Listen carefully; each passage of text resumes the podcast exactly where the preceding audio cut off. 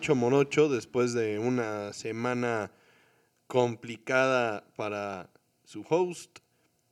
Estamos de vuelta prácticamente al 100 para traerles lo más relevante de la semana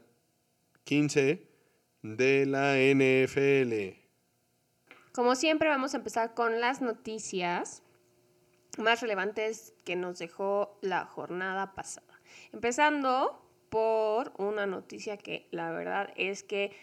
me cayó muy mal porque arruina mi fantasy y que además es complicada porque se suma a lo que venía ocurriendo al principio de la temporada. Estamos hablando de la lesión que sufrió Jonathan Taylor, el corredor estrella de los Colts y de la liga. Lo más probable es que se pierda el resto de la temporada con un esguince de tobillo alto, que ya habíamos discutido es mucho más complicado que un esguince de tobillo normal, el cual sufrió al inicio del juego contra los Vikings. Al principio de la semana seguían reuniones con doctores para ver qué podían hacer por él y qué le pueden recomendar, pero no se esperan buenas noticias. Bueno, de hecho ya se confirmó hace pocas horas que los Colts lo colocaron en la lista de IR y entonces quedará fuera por el resto de la temporada. La cosa aquí es que los Colts no están todavía oficialmente fuera de la pelea por un lugar en playoffs, pero se ve muy complicado para ellos porque necesitarían ganar sus siguientes tres juegos y que los Titans y los Jaguars tuvieran un colapso significativo, lo cual parece bastante improbable. Por otro lado, desafortunadamente él, para Kyler Murray, se confirmó que tiene una ruptura del ligamento cruzado de la rodilla, pero afortunadamente no afectó ningún otro ligamento ni parte estructural de la rodilla. Por lo tanto, esto... Hace un poco más sencilla su recuperación. Pero igual implica pues aproximadamente de entre 8 a 9 meses para la recuperación. Entonces seguramente estaría fuera todavía para los training camps y el inicio de la temporada y dependiendo de su recuperación y la capacidad de su cuerpo para recuperarse, pues será si, si estaría de vuelta para la primera o la segunda mitad de la temporada de 2023. Sí, en su caso el plan es que haga no rehabilitación, sino prehabilitación dos o tres semanas para disminuir la inflamación y conservar la mayor flexibilidad posible de los ligamentos para que posteriormente pueda ser intervenido quirúrgicamente. Entonces, esto prácticamente da un timeline de que estaría siendo operado en la semana entre Navidad y Año Nuevo o la última semana del año, entonces aquí es donde entra este periodo de recuperación que tú mencionas que complica las cosas para su inicio de temporada. Obviamente todavía no se descarta qué es lo que va a pasar con él porque pues tienen que ver en realidad qué es lo que le van a hacer y qué, qué pueden hacer y cómo va mejorando. Entonces sí hay que estar muy al pendiente porque como ya habíamos mencionado en los episodios anteriores, le acaban de dar un muy buen contrato. Y pues también continuando con algunas lesiones importantes y muy relevante para esta semana, el coreback de las Águilas de Filadelfia, Jalen Hurts, está lesionado o, tiene un esguince en el hombro derecho que podría poner en riesgo su participación en el partido del sábado contra los Vaqueros de Dallas, donde... Que nada te haría más feliz. Por supuesto, por supuesto. Pero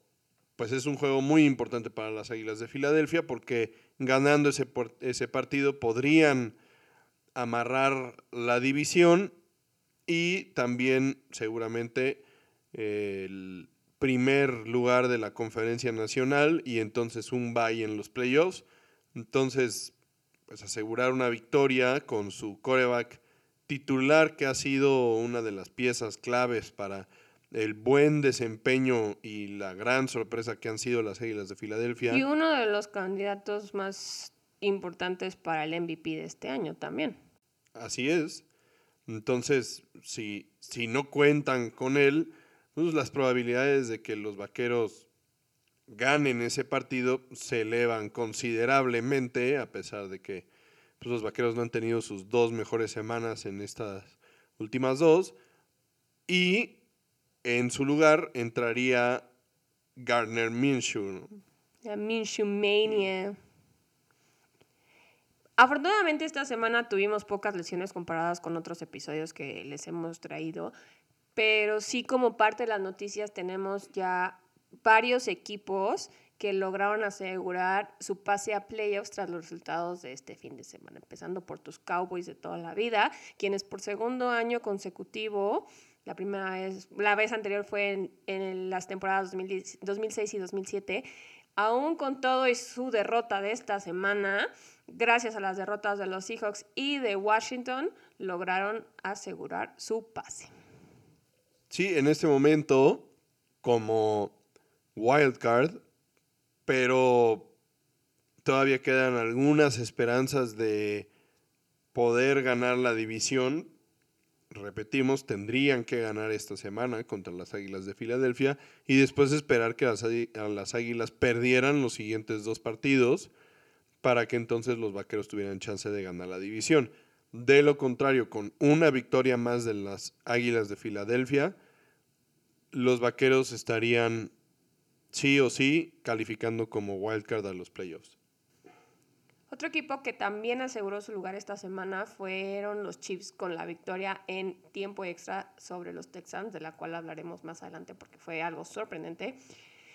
Con esto consiguen su séptimo título divisional consecutivo y su octavo lugar en playoffs también consecutivo.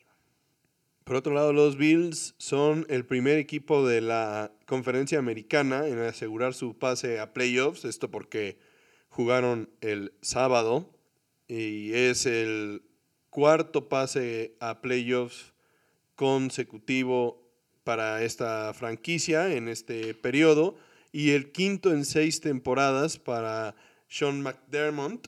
quien realmente ha venido a cambiarle la cara a esta franquicia. Recordemos que fueron un tapete durante muchísimo tiempo en la conferencia americana y ahora son uno de los equipos más competitivos y pues este año el favorito al Super Bowl de muchísimos. Entonces, el primer paso está dado, están dentro de los playoffs y todavía no han asegurado ganar la división, pero pues es o se espera que sea mero trámite para el final de temporada. Y el último equipo que también aseguró su lugar en playoffs fueron los Vikings, quienes se quedan con el título de la División Norte de la Conferencia Nacional por primera vez desde el 2017 y con un lugar en playoffs desde el 2019 con la victoria histórica sobre los Colts. Y bueno, ¿por qué decimos victoria histórica? Pues si no estuvieron al pendiente de los partidos del sábado o por algún motivo tal vez estuvieron muy al pendiente de la final del Mundial y no voltearon a ver su Twitter o su Facebook y no se enteraron de lo que sucedió, pues aquí les platicamos exactamente lo que pasó en varios de los partidos de la semana 15, que fue una semana tremendamente sorprendente, empezando porque 12 de los 15 juegos se decidieron por una sola anotación o menos y los 15 partidos de entre sábado y domingo se definieron por 11 puntos o menos, cosa que no había sucedido jamás, ¿no? Y si incluimos el juego del Monday Night, tampoco cambian mucho las estadísticas, ¿no? Porque a fin de cuentas, 16 de los juegos se definieron por 12 puntos o menos, ¿no? O sea, solo hay diferencia de un punto, entonces sí es algo, como dices, bastante sorprendente. Y bueno, la verdad es que uno de estos partidos que fue o es histórico, la verdad es que la probabilidad de que algo así se repita es bajísima pero bueno, los vikingos y los Colts fueron el partido que inauguró la jornada el sábado y fue un inicio impensable. Los Colts lograron construir una ventaja de 33 puntos sin respuesta en la primera mitad del partido y considerando que no contaban ya con Jonathan Taylor quien se lesionó, pues La esto todavía es más impresionante, ¿no? O sea, 33 puntos a cero arriba en la primera mitad y parecía que los vikingos habían tirado la toalla, que no tendrían forma de, de responder porque nada les había salido bien en la primera mitad.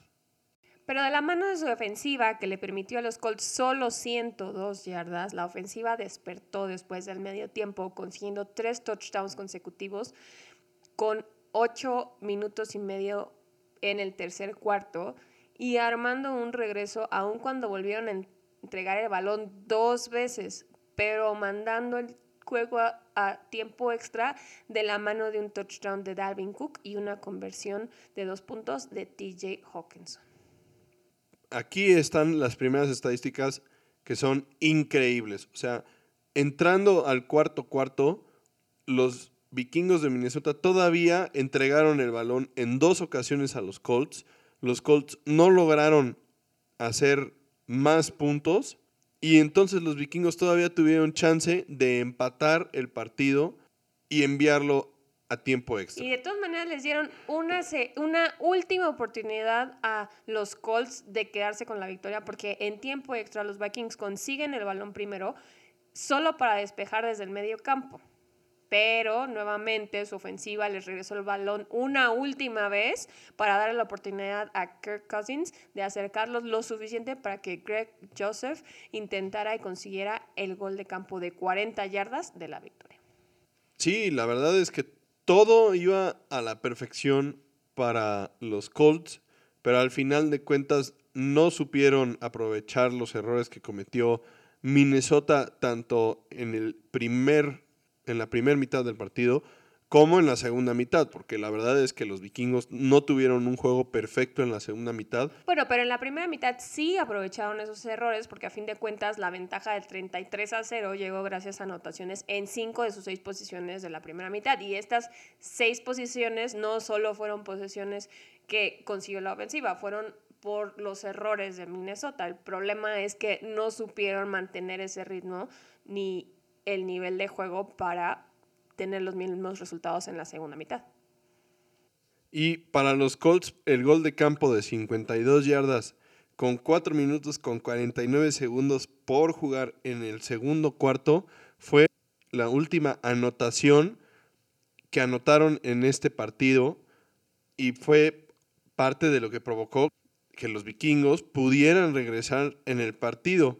La defensiva que había respondido bien durante prácticamente dos cuartos y medio, permitió 31 puntos sin respuesta antes del gol de campo de la derrota. Matt Ryan tampoco les hizo ningún, consiguiendo solo cuatro jugadas en todo el cuarto cuarto. Y de todas maneras, con todo y todo, los Colts todavía tenían una oportunidad en tiempo extra, pero sin juego por tierra, gracias a la lesión de Jonathan Taylor que ya comentamos, Ryan no pudo armar una jugada grande en el único drive que tuvo Indianapolis en OT, dejando ir el juego y las posibilidades del head coach Jeff Saturday. Sí, la verdad es que pues es una historia bastante triste la de Saturday porque pues, al final de cuentas, digo, llegas como head coach interino y obviamente las esperanzas son que te puedas quedar con el puesto a largo plazo, pero viendo los resultados hasta el momento, difícilmente le podrían ofrecer el puesto y él también yo creo que no tiene muchas intenciones de quedarse con el puesto por todo lo que ha sucedido alrededor. La verdad es que no han tenido buenos resultados y las condiciones del equipo no se prestan para realmente pues, tener los resultados que se esperan. Entonces, para alguien con poca experiencia como Jeff Saturday, seguramente no será un puesto muy deseable. Otro de esos juegos sorprendentes que nos dejó esta jornada fue el juego entre los Bengals y los En un juego donde los Bengals se quedaron con la victoria 34 a 23 sobre Tampa Bay. La verdad es que los Bengals empezaron muy, muy lento, con solo 14 jugadas, de las cuales resultaron en una intercepción y tres, tres y fuera en los primeros 28 minutos del partido, permitiendo que los Bucks se fueran arriba 17 a 0 hasta la última jugada de la primera mitad, donde despertaron y anotaron un gol de campo para meterse en el marcador. Las agallas de Burrow y la capacidad de sus receptores de librarse de la cobertura uno a uno hacen muy difícil mantenerles el ritmo durante cuatro cuartos. Lo que sí es que es la tercera vez en cuatro juegos que no anotan en el primer cuarto y que no pueden echar a andar el juego por tierra al principio del partido, lo cual puede complicarles las cosas en playoffs, porque ya sabemos que los que pasan a playoffs son los mejores equipos de la liga y a lo mejor les funciona ahorita con los Bucks que no están en su mejor momento, pero si se llegan a encontrar equipos mucho más fuertes, puede que el despertar llegue demasiado tarde. Sí, y la verdad es que el juego por tierra había sido una de las fortalezas del equipo a pesar de no, de no contar en las últimas semanas con John Mixon. Samaje Pirine había hecho un muy buen trabajo en esta ocasión se le complicó con la defensiva del Tampa Bay, que sabemos que a pesar de no estar en un gran momento, como ya lo mencionaste, pues siguen siendo una defensiva bastante complicada para el juego por tierra y en este partido se demostró completamente que aunque no estén en el mejor nivel, siguen siendo una de las unidades más difíciles para poder correr en contra. Entonces, los Bengals tuvieron que buscar algunas otras alternativas y como bien mencionas, fueron sus receptores los que tomaron la batuta y como bien dices, pues Joe Burrow quien ha estado en un nivel impresionante. Sí, gracias a esto la ofensiva logró cobrar vida justo antes del medio tiempo pero la verdad es que no le podemos dar todo el mérito a esta ofensiva porque sin su defensiva, haciéndole la vida imposible a Tom Brady, que ya sabemos que si lo presionas entra en pánico, en la segunda mitad la remontada de los Bengals no hubiera sucedido. El problema aquí con ellos es que también la defensiva tardó en despertar, permitiendo que los Bucks tuvieran cuatro oportunidades de anotar en cuatro posesiones, de las cuales tuvieron dos touchdowns, un gol de campo y un gol de campo fallido. Tres de estos drives fueron de más de 67 yardas. Esto nos dice que la defensiva, la verdad es que no estaba metiendo ni las manos. Porque tampoco estaban teniendo pass rush y el play action los estaba acribillando. Pero a final de cuentas, Trey Flowers, DJ Reader, Logan Wilson y Jermaine Pratt acabaron con las esperanzas de Tampa Bay después de que finalmente lograron despertar. Por el lado de los Bucks parecía que finalmente habían logrado sobreponerse a sus problemas en la primera mitad de arrancar lentos los partidos y en esta ocasión consiguieron una ventaja de 17 a 3 en el medio tiempo, pero a partir de la segunda mitad todo fue cuesta abajo, empezando con un fake punt que les costó puntos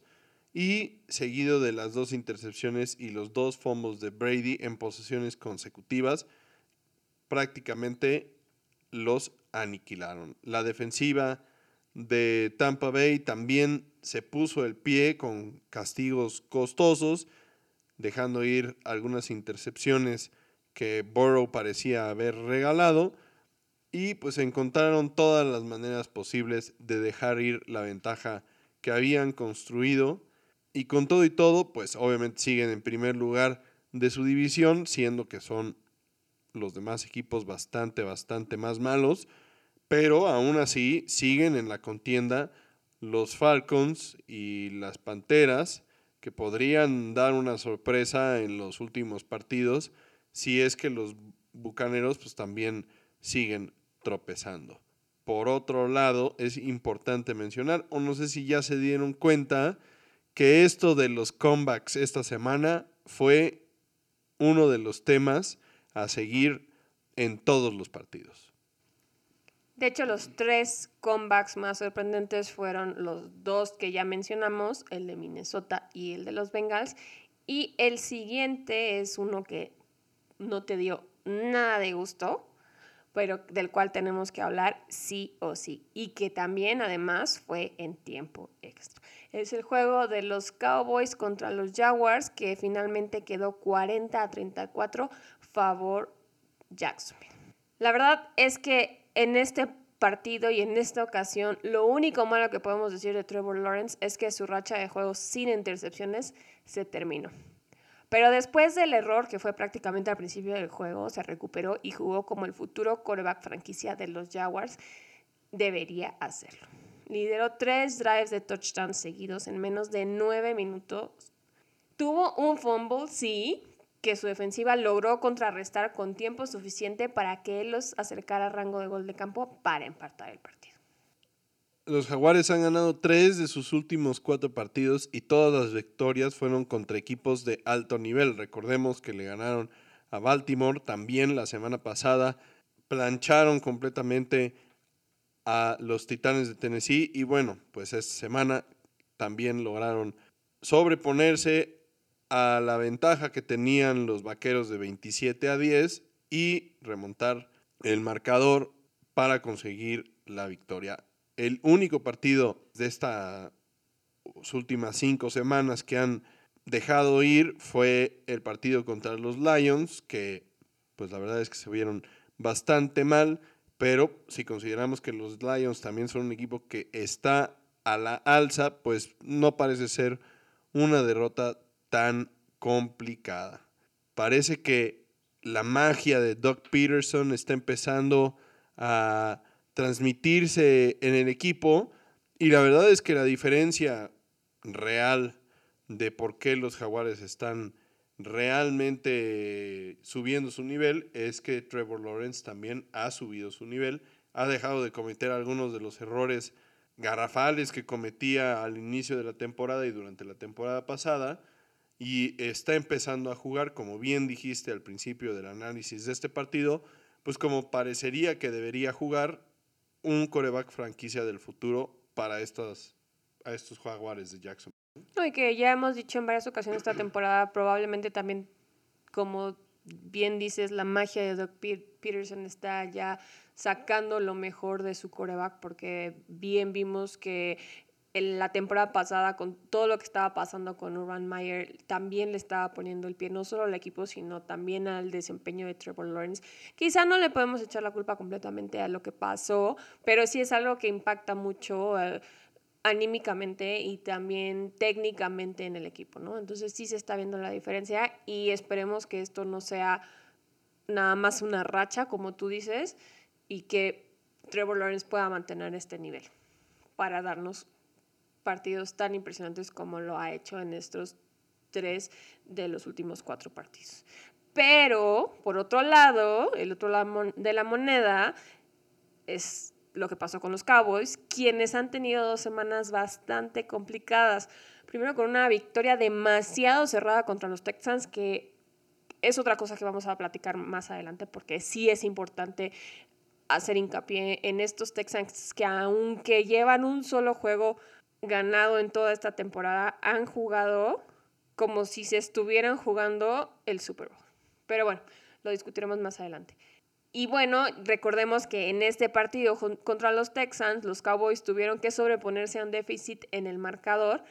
y que ganaron en el último segundo prácticamente, ¿no? Y luego esta semana llegan al tercer cuarto con una ventaja de 27 a 10, como comenta, sobre los Jacks. En ese momento, con esa ventaja, los Jacks tenían una probabilidad de ganar del 6.3%. O sea, yo sé que las estadísticas no lo son todo, pero esta sí es bastante sorprendente. Pero en cuestión de minutos, como solo los Cowboys lo pueden hacer, de la mano de dos touchdowns y de una intercepción, los Jaguars ya estaban a tres puntos la verdad es que la debacle de los vaqueros es algo que hemos venido platicando en varias ocasiones. El hecho de que quieran darle el protagonismo a Dak Prescott resulta contraproducente y no, no se apegan al plan de juego que dio resultados al principio de la temporada. Cuando ellos sabían que el coreback no podía darles resultados, entonces no lo buscaban y el plan de juego giraba alrededor del juego por tierra y de pases que complementaran el juego por tierra y fueran avanzando y anotando de forma bastante metódica. La verdad es que lo más frustrante es que desde que regresó Dak Prescott, las complicaciones para los vaqueros han ido incrementando. O sea, en lugar de que parezca que hay nuevas soluciones, se, ven las complicaciones más bien. O sea, Dak Prescott lleva nueve intercepciones desde la semana 10 y es el coreback que más intercepciones tiene en ese periodo en la NFL. Ningún otro coreback tiene más de cinco intercepciones en ese periodo ni siquiera a Mari Ice, que hemos criticado tanto porque regala el balón, nada. Es ridículo pensar que el coreback de los vaqueros que pretenden ser un equipo de playoff y, y que va a estar peleando por el Super Bowl tenga este tipo de, de estadísticas tan negativas. O sea, es demasiado descuidado al momento de, pasar. Y, eso está costándole al equipo, la verdad. Y lo peor de todo es que el cocheo no se da cuenta de esa situación y teniendo una ventaja como la que tenían en este partido, no tenían por qué haber seguido arriesgando la bola y más bien debieron de haber explotado la fortaleza que tienen con Ezekiel Elliott y con Pollard, pero quieren que Prescott sea el héroe del equipo y la verdad es que no ha dado el ancho. Digo, también la defensiva trasteó bastante en este juego porque a fin de cuentas, digo, la ofensiva no les ayudó entregando el balón, entonces tenían que estar todo el tiempo en el campo, pero también permitieron jugadas grandes que volvieron a meter a Jacksonville en el juego. Entonces, sí fue un juego bastante desafortunado para los vaqueros porque no brillaron de ningún lado del balón. Esperemos que esta semana puedan corregir, ajustar por lo menos algo y que puedan sacar ventaja de el estatus de Jalen Hurts, ¿no? O sea, no es que nos, nos dé gusto que Jalen Hurts esté lastimado, pero en caso de no poder estar en este juego tan importante, pues es un juego divisional y además es un juego del orgullo, porque pues, se quieren vengar de lo que pasó a principios de la temporada,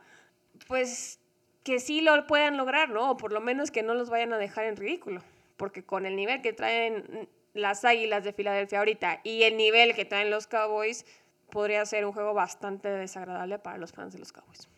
A mí no me sorprendería que este partido fuera un partido cerrado, un partido que los Vaqueros podrían ganar sin ningún problema porque la verdad es que se ve claramente que el equipo ha estado enfocado en este partido desde hace tres semanas. El objetivo ha sido ganarle a las Águilas de Filadelfia en este partido y seguramente así lo prepararán y para como son los Vaqueros seguramente tendrán un gran desempeño en esta semana y podría ser como en el partido contra los Vikingos en los que pues sorprendieron a propios y a extraños y volverán a jugar tal vez a un nivel tremendo, pero la verdad es que el problema de los vaqueros es el de todos los años. Tienen buenos juegos esporádicamente y tienen pésimos juegos esporádicamente y ese subir y bajar es lo que termina por matarlos al final en la, en la postemporada, donde todas las semanas, sí o sí, tienes que jugar a tu mejor nivel. Pasamos ahora a la sección de Rapid Fire, donde también tenemos juegos muy interesantes, empezando por el juego que ya les había medio adelantado, el juego entre los Chiefs y los Texans, que para desgracia de los Chiefs quedó más cerrado de lo que alguien hubiera podido imaginar considerando el nivel que traen los Chiefs ahorita y el nivel que traen los Texans. Este juego quedó 30 a 24 favor los Chiefs y también se fue a tiempo extra, lo cual es aún más sorprendente.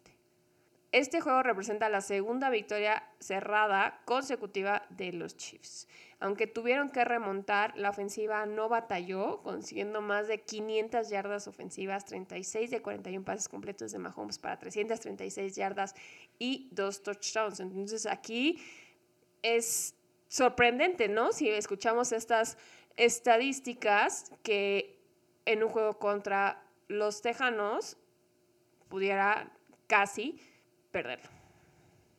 Sí, la verdad es que parecía que los Chiefs estaban en un día de campo, pero su defensiva no estaba haciendo lo necesario para ganar este partido y parecía que estaban jugando contra un equipo que estaba contendiendo por el trofeo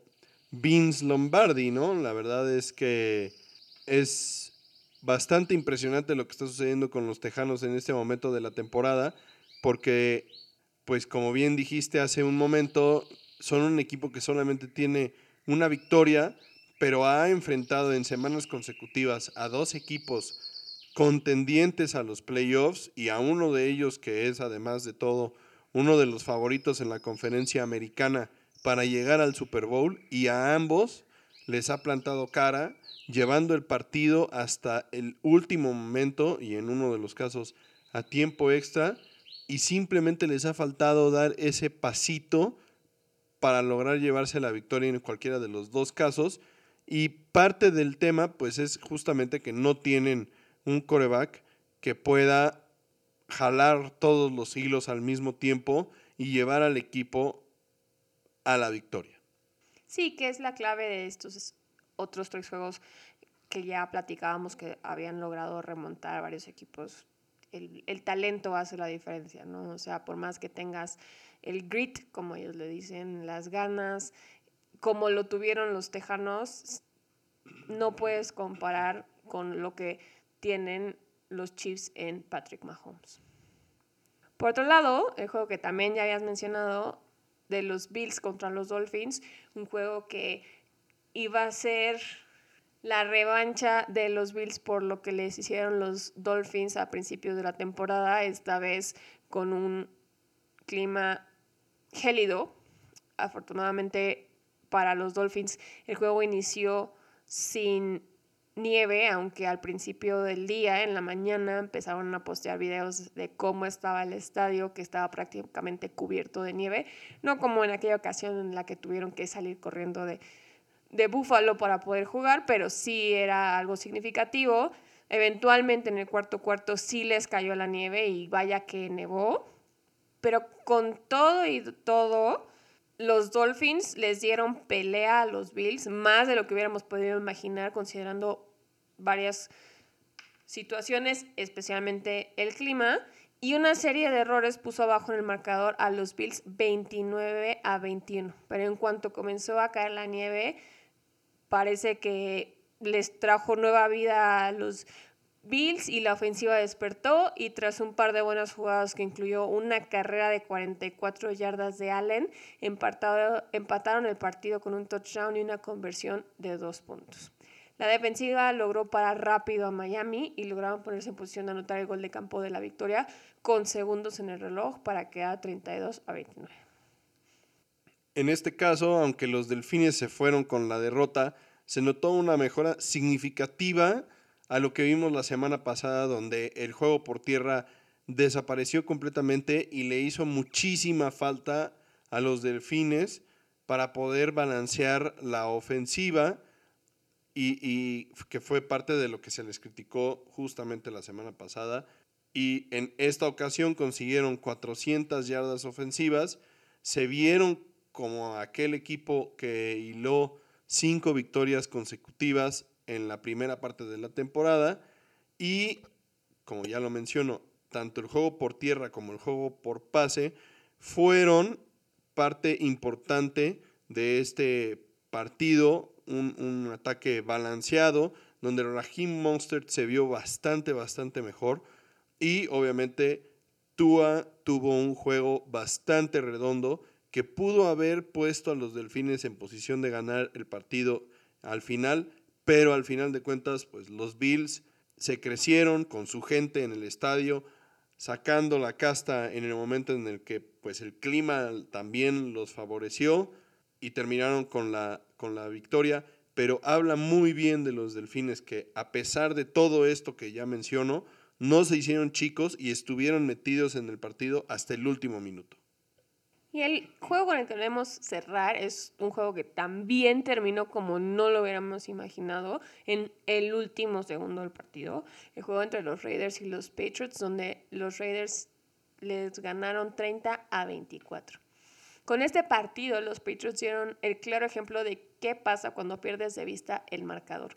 o quieres ser el héroe de la historia. Después de volverse a meter en el partido con varios goles de campo y jugadas grandes, parecía que podrían llevarse una victoria inesperada. Pero en lo que debió de ser la última jugada del tiempo regular, Ramondre Stevenson, después de correr para 23 yardas, en lugar de correr hacia la banda para conseguir que lo taclearan y empatar el partido, decidió mantener la jugada viva, lanzando el balón a Jacoby Myers, quien le intentó regresar el balón a Mac Jones en un momento como de pánico. Que la verdad fue completamente inexplicable. O sea, ¿para qué regresarle el balón a Mac Jones si no podía volverlo a pasar hacia adelante porque ya habían cruzado la línea de scrimmage? O sea, no tenía ninguna lógica regresarle el balón a Mac Jones, que además estaba como 25 yardas detrás de ellos porque ya habían logrado avanzar prácticamente veintitantas yardas y Mac Jones se había quedado atrás completamente de la acción, o sea, yo creo que no no o sea, no fue algo que él, o sea, que esperara funcionara, sino más bien lo agarró por sorpresa lo que Stevenson hizo, ¿no? O sea, fue como su reacción de ese momento de decir, ay, ay, se quema la papa, se quema la papa y se la regresó, porque pues todos esperábamos que el juego ya se acabara ahí, o sea, ya se tenía que, se tenía que salir y ya, o sea, estaban listos para empatar el partido. Y no fue así, y entonces a la hora de regresar el balón a Mac Jones, Chandler Jones. Chandler Jones le regresa el favor, le intercepta intercepta el balón, le pasa por encima a Mac Jones, quien hizo un gran esfuerzo para tratar de detenerlo, y se queda con el pick six de la victoria. Y la verdad es que este partido fue una forma tal vez metafórica en la que los Raiders pues logran conseguir revancha de las veces que han dejado ir ventajas a lo largo de la temporada y terminan perdiendo. En esta ocasión pues no fue el caso de que perdieran o dejaran ir la ventaja, pero pues sí lograron un pues un comeback bastante, bastante interesante, la verdad, al final de este partido. Con todo y todo, los Raiders siguen batallando en la segunda mitad. En esta ocasión, Derek Carr no pudo conectar con sus targets y los Patriotas lograron borrar completamente a Devante Adams, permitiéndoles solo cuatro atrapadas para 28 yardas, con lo cual la ofensiva de Las Vegas se estancó. Entonces, la verdad es que corrieron con mucha suerte de haberse podido quedar con esta victoria tan importante tanto para el récord como para el orgullo. Y bueno, en los juegos más relevantes para la semana 16 tenemos un partido entre dos equipos que están jugándose el pase a playoffs en la conferencia americana. Uno de estos equipos inició la temporada con muy buen paso pero ahora ha encontrado un bache. Y por otro lado, el otro equipo inició la temporada con algunas dudas, pero ahora ha logrado encontrar el paso y ha conseguido victorias contra equipos competitivos que los han puesto en posición de meterse a playoffs. Hablamos del juego entre los Jaguars que visitan a los Jets y después de la lesión de Mike White y del tema de la fractura de costillas que tiene, el coreback titular para los Jets en el futuro cercano, pues será Zach Wilson de nueva cuenta y buscará probar que tiene nivel para ser el coreback franquicia de estos Jets y vaya prueba contra unos jaguares que como ya mencionamos, pues vienen al rojo vivo. No, y además va a ser una situación complicada para los Jets porque Zach Wilson va a tener que convencer también a su propio equipo de que tiene lo necesario para liderarlos y que esa actitud altanera que le costó su trabajo como titular la puede poner de lado para sacar adelante a este equipo que desafortunadamente, como dices, ha ido a la baja por varias cuestiones, incluyendo al mismo Zach Wilson, pero también lesiones muy importantes como las de Breeze Hall, ¿no? Que les había ayudado a, a, llegar más lejos y a verse mucho mejor. Entonces sí va a ser importante poner atención a esta dinámica con Zach Wilson después de que todo el equipo le había echado flores a Mike White, ¿no? Entonces habrá que ver si Wilson logra que el equipo esté de su lado. Por otro lado, el juego que habías mencionado entre las Águilas y los Cowboys va a ser muy importante para esta pelea divisional. Y también recordemos porque todavía no sabemos qué va a pasar con Jalen Hurts. Otro de los juegos importantes de esta semana es el juego entre los Raiders y los Steelers, un clásico de la conferencia americana que se llevará a cabo el día 24 de diciembre en la noche, juego que está pues celebrando aniversario de aquella jugada histórica entre estos dos equipos, la Immaculate Reception, aquella jugada en la que el balón rebota en un defensivo de los Raiders y Franco Harris logra pues la recepción antes de que el balón toque el piso y de ahí les anota, terminan ganando los Steelers y terminando con las esperanzas de los Raiders. Pues al final de cuentas en esta ocasión, pues no hay Franco Harris, los Steelers y los Raiders no están en playoffs, posiblemente no lo estén, pero aún así este equipo, este partido enfrenta a dos equipos históricos y cuando se enfrentan estos dos equipos siempre salen chispas. Es un partido que no se pueden perder. Y el último juego que tampoco se pueden perder es el juego entre los Packers y los Dolphins. Un juego que va a ser muy interesante porque los Packers también han despertado un poco en esta segunda parte de la temporada y porque los Dolphins, aunque han hilado tres derrotas consecutivas, cada vez se ven mejor, están agarrando otra vez ritmo y a lo mejor su récord no lo, no lo demuestra, pero sí tienen con qué parárseles enfrente a los Packers y un juego entre Aaron Rodgers y Tua Tonga Bailoa va a ser bastante emocionante. Y bueno, ya para terminar con este episodio, compartiremos con ustedes la carrera a los playoffs, el playoff picture de esta semana 15, donde en la conferencia americana tenemos en primer lugar en este momento por el juego entre ellos a los Bills de Buffalo, que en este momento tendrían la semana de descanso y que ya aseguraron su lugar en playoffs, más no así la división este de la americana, que aún está por definirse. Después, en segundo lugar, tenemos a los Chiefs de Kansas City, que ya aseguraron el título divisional, como mencionamos al principio del episodio. Luego, en tercer lugar, por primera vez en la temporada, tenemos a los Bengals de Cincinnati liderando la división norte de la conferencia americana. Y por último, los Titanes de Tennessee mantienen su lugar como campeones de la división sur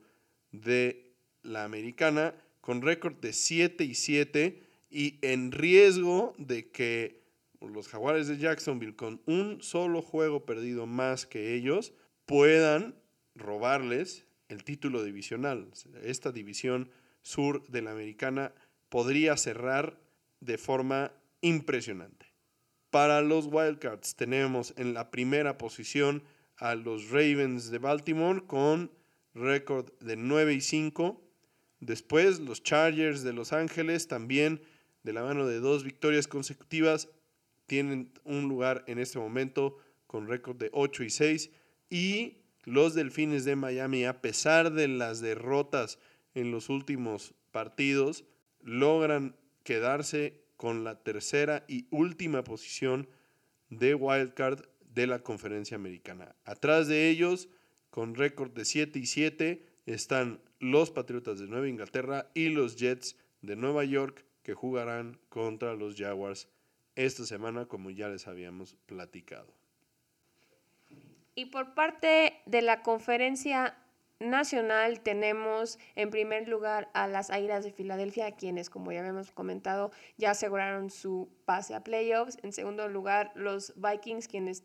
aseguraron su pase a playoffs y la división. En tercer lugar, San Francisco, también con el mismo caso que los Vikings. Y en cuarto lugar, Tampa Bay, que sigue ahí en la pelea por la división. Los wildcards serían ahorita Dallas, quien ya clinchó su lugar en playoffs, seguido de los Giants y los Commanders. Regresamos a la situación que veíamos al principio de la temporada, donde toda esta división estaría colándose a playoffs en este momento. El que podría ser el aguafiestas para esta división sería Seattle, que es el que está justo abajo de los Commanders, si pueden hilar un par de victorias más en lo que resta de la temporada.